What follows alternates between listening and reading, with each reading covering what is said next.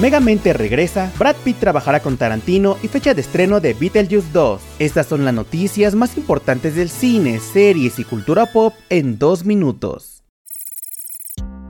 Comenzamos con la noticia de que Brad Pitt volverá a trabajar con Quentin Tarantino. Después de haber trabajado juntos en Bastardo sin Gloria y Once Upon a Time in Hollywood, su próxima colaboración será en The Movie Critic, que Tarantino ha señalado como su última película, donde se rumora que Pitt podría dar vida a un crítico de cine que es el personaje principal de la historia. Este proyecto se desarrollará a mediados de la década de los 70 en la ciudad de California, donde conoceremos a un hombre dedicado a escribir reseñas de películas en una revista para adultos. La cinta podría llegar en 2025.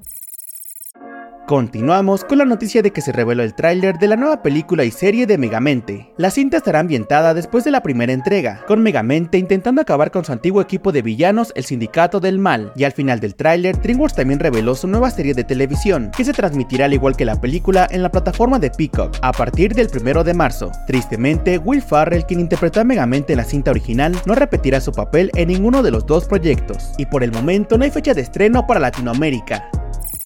Para terminar, les contamos que Warner Bros. confirmó el título y la fecha de estreno de Beetlejuice 2. Tim Burton regresa como director y volverá a ser equipo con el compositor Danny Elfman para la música de Beetlejuice Beetlejuice. En los roles principales tenemos a Michael Keaton y Jenna Ortega, quien interpreta a la hija del personaje de Winona Ryder. La trama se mantiene bajo llave, aunque previamente se dijo que será una historia sobre la familia. La película llegará a cines de México el 5 de septiembre.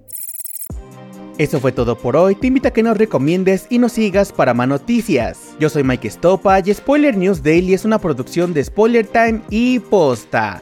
Hasta el lunes.